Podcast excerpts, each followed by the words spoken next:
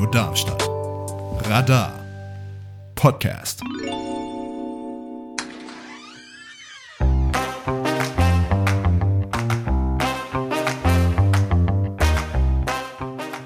Hier ist das offene Haus bei Radio Darmstadt.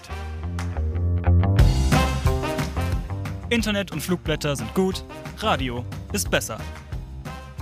Viel Spaß mit der nachfolgenden Sendung.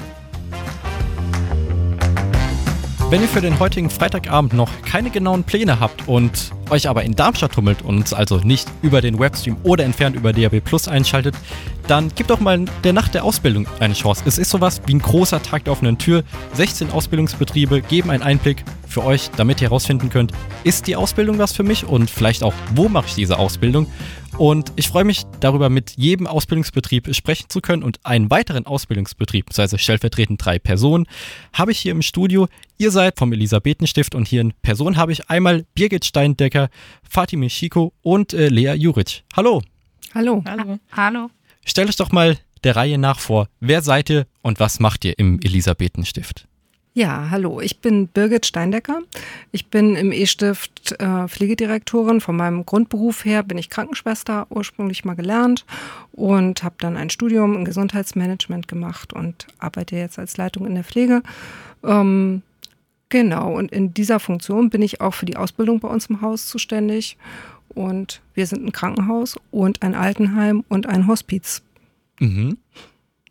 Ja, ich bin die Lea Juric und ähm, ich mache auch die Ausbildung zur Pflegefachfrau im Elisabethenschiff Darmstadt. Genau, ich bin die Fatime Schiko. Ich bin auch im dritten Lehrjahr in der Ausbildung. Allerdings in der generalistischen Ausbildung sind wir ja mittlerweile, auch im E-Stift. Lea, im wievielten Le Lehrjahr bist du? Ich bin auch im dritten. Okay. Und ähm, das waren jetzt ja nur zwei Beispiele, was für eine Ausbildung man machen kann. Es gibt bestimmt noch andere Wege, die man bei euch gehen kann, oder? Ja, man kann auch andere Ausbildungen, auch Ausbildungsberufe. Es ist halt der größte Ausberuf, Ausbildungsberuf, ist die Pflegefachfrau, der Pflegefachmann. Da haben wir insgesamt ungefähr 60 Ausbildungsplätze. Gut, ja, ähm, aber man kann auch Krankenpflegehilfe lernen. Das ist ein Ausbildungsberuf für Personen, die vielleicht einen Hauptschulabschluss haben oder keine Muttersprachler sind und erstmal einen Einstieg haben möchten. Das ist eine einjährige Ausbildung.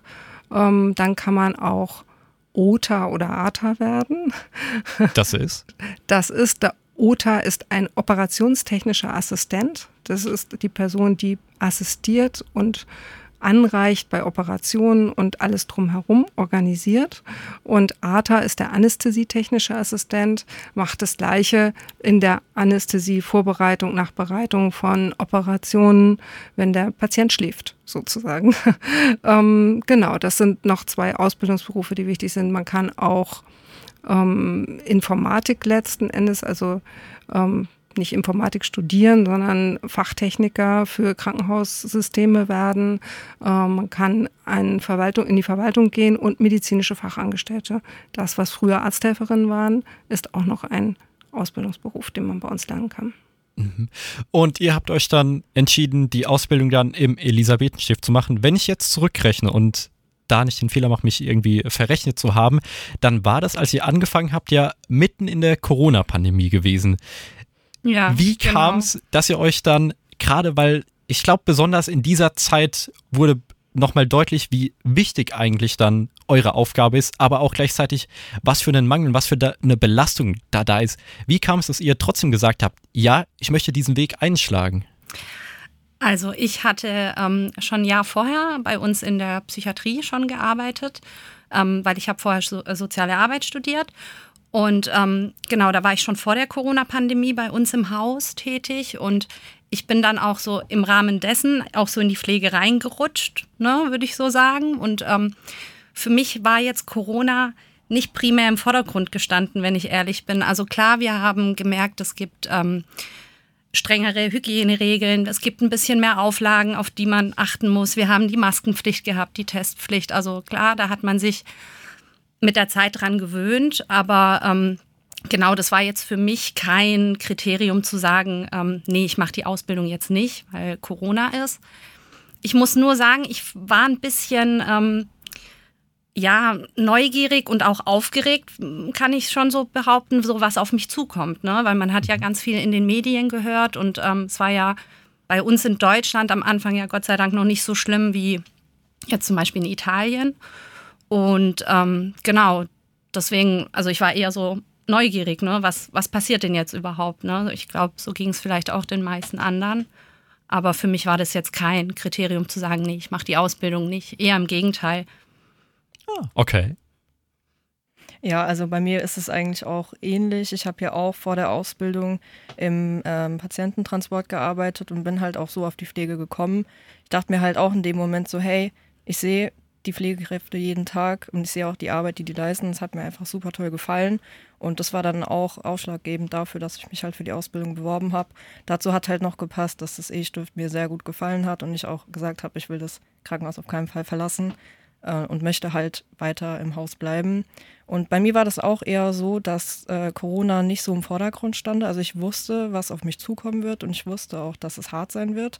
Aber ähm, ich glaube, dadurch, dass in Darmstadt jetzt, ich sage jetzt mal, nicht so viel war, wie jetzt im Vergleich zu Frankfurt oder keine Ahnung, Berlin oder so, da sind ja nochmal die Krankenhäuser viel größer und dann ist ja auch noch mehr Aufwand und mehr Stress. Ich glaube, das war dann, dann auch nochmal ein bisschen beruhigender für uns, dass wir dann nicht so viele Patienten hatten im Vergleich zu anderen Städten.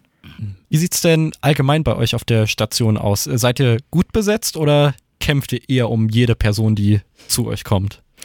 Also jeder, der bei uns ist und bleibt und kommt, ist wichtig. Mhm. Ja, ähm, wir machen, haben ja schon seit Jahren sowohl, wir machen die Ausbildung, versuchen möglichst viele Menschen hier selbst auszubilden. Viele von den Auszubildenden bleiben hinterher zu Glück, zum Glück auch im Haus ähm, und haben Lust, da weiterzuarbeiten. Das ist für uns immer total wichtig.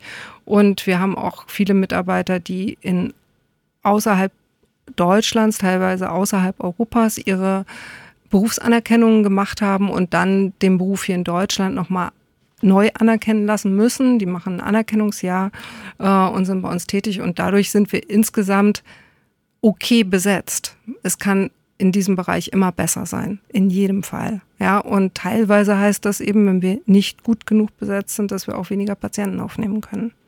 Was dann letztendlich uns als äh, Gesellschaft dann gesamtheitlich äh, schadet. So ist es deswegen könnte ich mir vermuten, ist es dann auch ein Anreiz bei der Nacht der Ausbildung immer wieder dabei zu sein. Was für Einblicke könnt ihr denn da den Interessierten bieten? die Interessierten, die kommen, also das eine ist, dass Auszubildende von uns da sein werden als Ansprechpartner und Praxisanleiter. Also so heißen die Ausbilder in der, in der Krankenpflege, heißen eben nicht Ausbilder, sondern Praxisanleiter. Das ähm, eine entsprechende Weiterbildung. Und es werden Praxisanleiter da sein, die werden einiges zeigen, was man auch selbst ausprobieren kann, zum Beispiel sich einen kleinen Verband anzulegen oder mal zu gucken, wie ist der eigene Blutdruck, Puls und ähm, Atemfrequenz. Das kann man ja mit einem, äh, mit, mit einem Gerät messen, das können die dort machen und dann zeigen wir so ein bisschen Einblicke ins Haus, werden nochmal ein Intensivzimmer zeigen mit einer Reanimationssituation, mit einer Puppe, ja, nicht mit, natürlich nicht mit einem echten Menschen, aber ähm, genau das und das Herzkatheterlabor kann man besichtigen. Das heißt, äh, was für absolute Laien wie äh, mich? Herzkatheterlabor ist das, ähm, wenn du mit Herzschmerzen, plötzlichen Herzschmerzen bei Männern ausstrahlend in den linken Arm, Luftnot ins Krankenhaus kommst und der Verdacht auf einen Herzinfarkt naheliegt, ähm, dann wirst du meist sofort in das Herzkatheterlabor geschoben und dort schiebt man über die Arterie hier, dir ein Gerät letzten Endes bis ins Herz und im besten Fall findet man den Verschluss dort oder das Problem dort und kann es direkt beheben, sodass dein Herzinfarkt nicht das Herz langfristig total schädigt. Ja, ähm, also das Leben retten letzten Endes. Das macht man im Herzkatheterlabor und da kann man das, das kann man zeigen, man kann Bilder von diesen Untersuchungen zeigen. Es sind wie Röntgenaufnahmen, ja, es sind Filme, die man sehen kann. Und ähm, der Professor Heid, unser Kardiologe, der wird dazu was erklären. Welche Menschen sucht ihr denn, die eine Ausbildung bei euch anfangen? Sollte ich irgendwelches Vorwissen haben, irgendwelche Soft Skills, wie es auch mittlerweile genannt wird? Wir empfehlen immer ein Praktikum zu machen. Ja, ähm, bei euch oder bei, woanders? Bei uns, sehr gerne bei uns. Ähm, muss man sich halt rechtzeitig melden, weil wir auch recht viele Anfragen für Praktika haben. Aber das ist sehr empfehlenswert, weil oder eben so wie die beiden Jobs in dem Bereich schon gemacht haben oder ähnliches. Aber FSJ ist auch eine gute Voraussetzung. Aber das Praktikum hilft einfach, um festzustellen, ist dieser Beruf wirklich was für mich? Ja, weil ich gehe über Körpergrenzen hinweg, über die ich im Alltag nicht hinweggehe. Ich habe Gerüche, ich habe Anblicke, die ich im Alltag auch nie habe. Ähm, und da muss ich einmal gucken, am besten in der Realität ist das wirklich was für mich. Wenn ich 100 Praktikanten habe, dann habe ich vielleicht zwei davon, die am zweiten Tag sagen, ich beende das Praktikum, ich weiß, dass ich niemals in diesen Beruf gehen kann, weil das nicht geht für sie. Mhm. Ja, und die anderen sind mehr oder weniger interessiert und überlegen ähm, und äh, machen ihr Praktikum zu Ende und so weiter. Aber das ist sehr hilfreich. Ansonsten muss ich bereit sein, mit Menschen zusammenzuarbeiten. Ganz wichtig, offen sein für Menschen aller Altersstufen, aller Religionen, aller Rassen, aller Arten. Ähm, und ich muss auch kommunikativ sein, muss da sehr offen sein und lernbereit. Es ist eine Ausbildung, in der ich wirklich über drei Jahre verdammt viel Theorie lernen muss. Wie schafft man es, dass, ich kann mir vorstellen, dass es in eurem Arbeitsalltag sicherlich nicht nur schöne Momente gibt.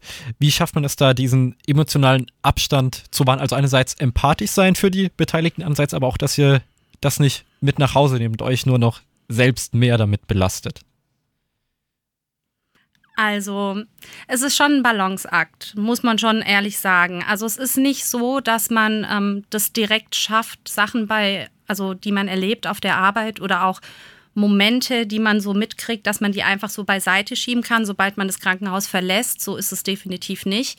Aber ähm, da gibt uns auch die Ausbildung, die wir jetzt gerade machen, auch viel in die Hand, sprich äh, zwecks Coping-Strategien. Das ist auch ein ähm, Feld, was wir auch ähm, behandeln, theoretisch im Unterricht auch. Wie ähm, kann ich das, wie kann ich damit umgehen, dass ich einen Ausgleich für mich schaffe? Sprich, ähm, wo, wohin kann ich mich denn melden, wenn ich jetzt zum Beispiel irgendwie eine Situation erlebt habe, die mich ähm, emotional so mitgenommen hat, dass ich sie einfach für mich selber nochmal aufarbeiten muss. Und ähm, wir haben auch die Möglichkeit, bei uns im Haus gibt es regelmäßige Supervisionen, die stattfinden. Wir können auch ähm, uns, das habe ich letztens erst wieder ähm, aufgefrischt, so mein Wissen diesbezüglich.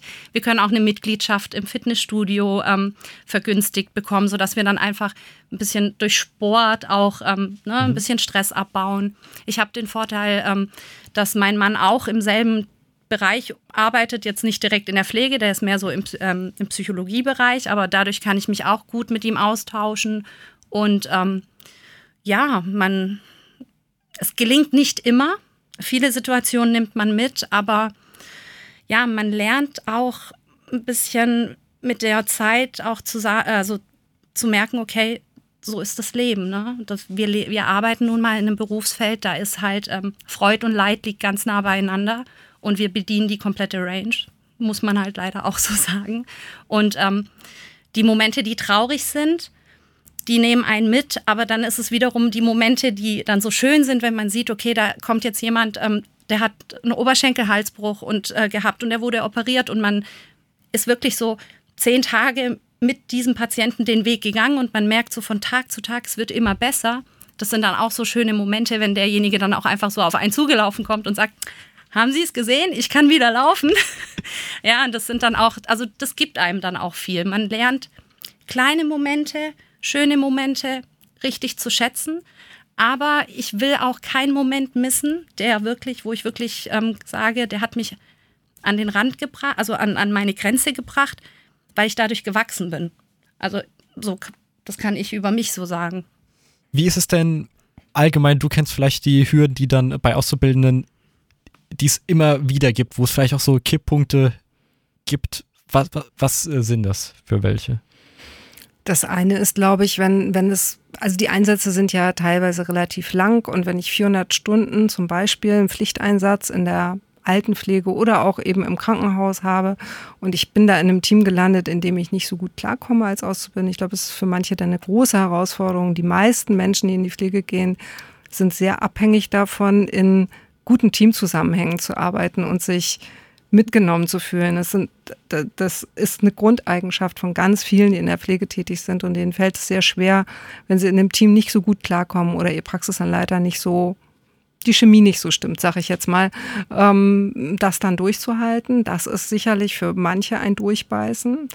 Die Theorie, die Prüfungen können auch ganz schön herausfordern und dann auch habe ich immer noch mal das Gefühl, vom zweiten ins dritte Ausbildungsjahr, wenn man dann in diesen Bereich kommt, wo man eigenständig arbeiten muss, plötzlich dem Patienten nicht nur geschickt wird von jemandem, der sagt, mach mal das, sondern den Patienten ganz rundherum betrachten soll und alles machen. Das ist auch immer noch mal eine große Herausforderung, aber auch so ein Punkt, wo die Auszubildenden total wachsen, wo man wirklich merkt, da passiert richtig was.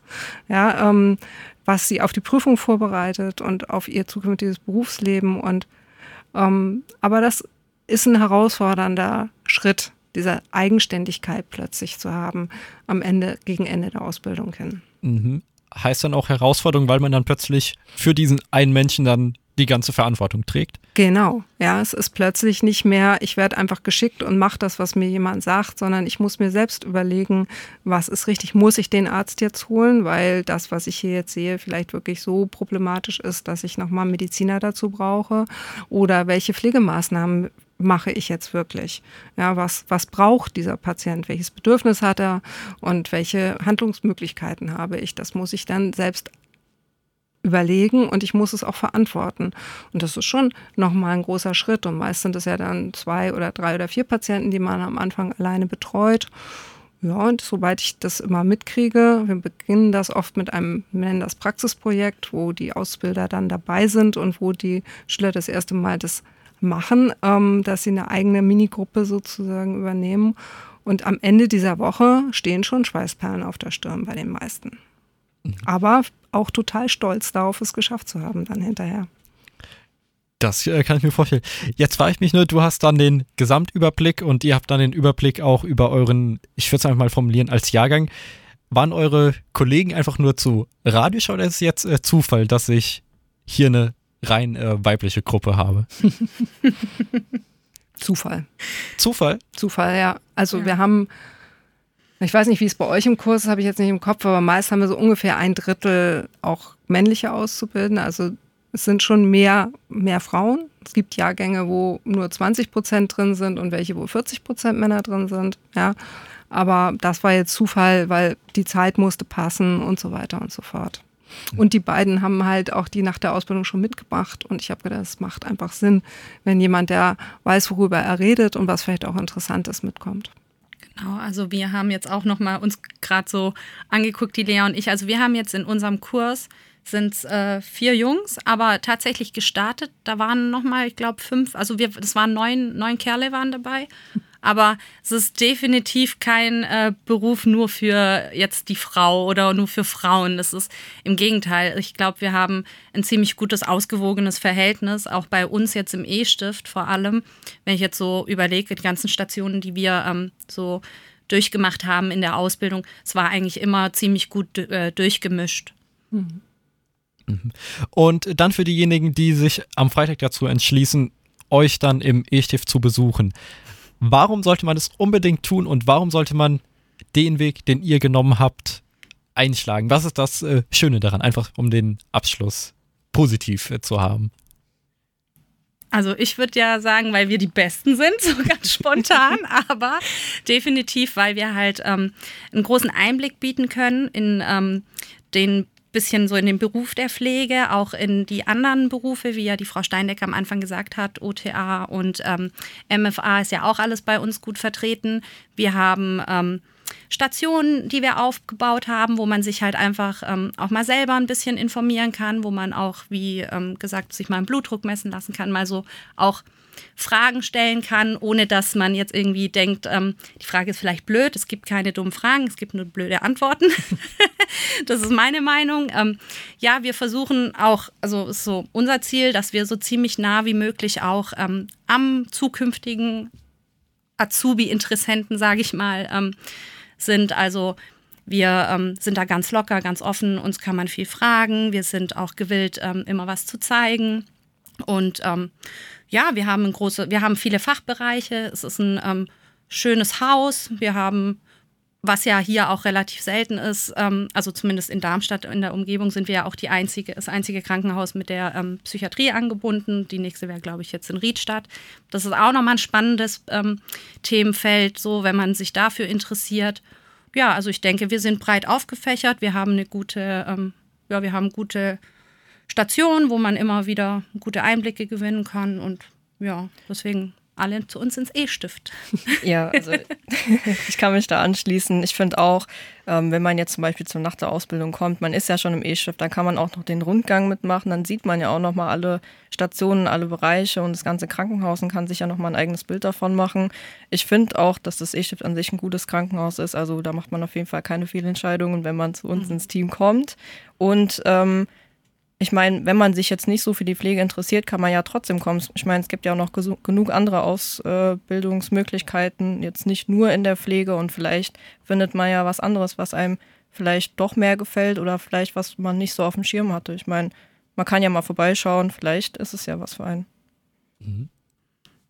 Ja, genau. Ich kann mich dem absolut anschließen, was die beiden sagen. Und ich finde, ähm, wenn ich jetzt an Ausbildung in der Pflege denke, dann ist es halt ein Krankenhaus, was so in der Mitte von der Größe her ist. Wir kennen uns alle noch. Das ist, ne, also es ist nicht, wir haben insgesamt sind zwar 1000 Mitarbeiter auf dem gesamten Gebiet des E-Stifts in allen Bereichen, aber in der Pflege arbeiten so knapp 300 Menschen und man, man kennt sich untereinander, man kennt die Stationen auch. Es ist nicht anonym, aber es ist auch nicht so ganz klein. Ja, man hat eine breite, ähm, breite Möglichkeit, Dinge zu sehen, auch im eigenen Haus. Äh, man hat hinterher auch viele Entwicklungsmöglichkeiten, auch bei uns im Haus. Ähm, und ähm, ist es aber auch nicht so riesig wie in einem Haus, wo 2.000, 3.000 Mitarbeiter sind. Das ist schon nochmal ein Unterschied, in dem, ja, wenn man das so ein bisschen braucht, dass es ein kleinen Tick familiärer ist, dann ist man da absolut richtig in dem Bereich. Und wir freuen uns auf jeden, der kommt an zur Nacht der Ausbildung. Super dann bleibt mir nichts mehr anderes, als euch dreien für eure Zeit, für eure Antworten und damit auch für eure Offenheit zu bedanken. Hier im Studio hatte ich im Interview einmal Birgit Steindecker, Fatimi Schiko und Lea Juric. Vielen Dank. Gerne. Danke auch. Danke auch. Radio Darmstadt. Radar. Podcast.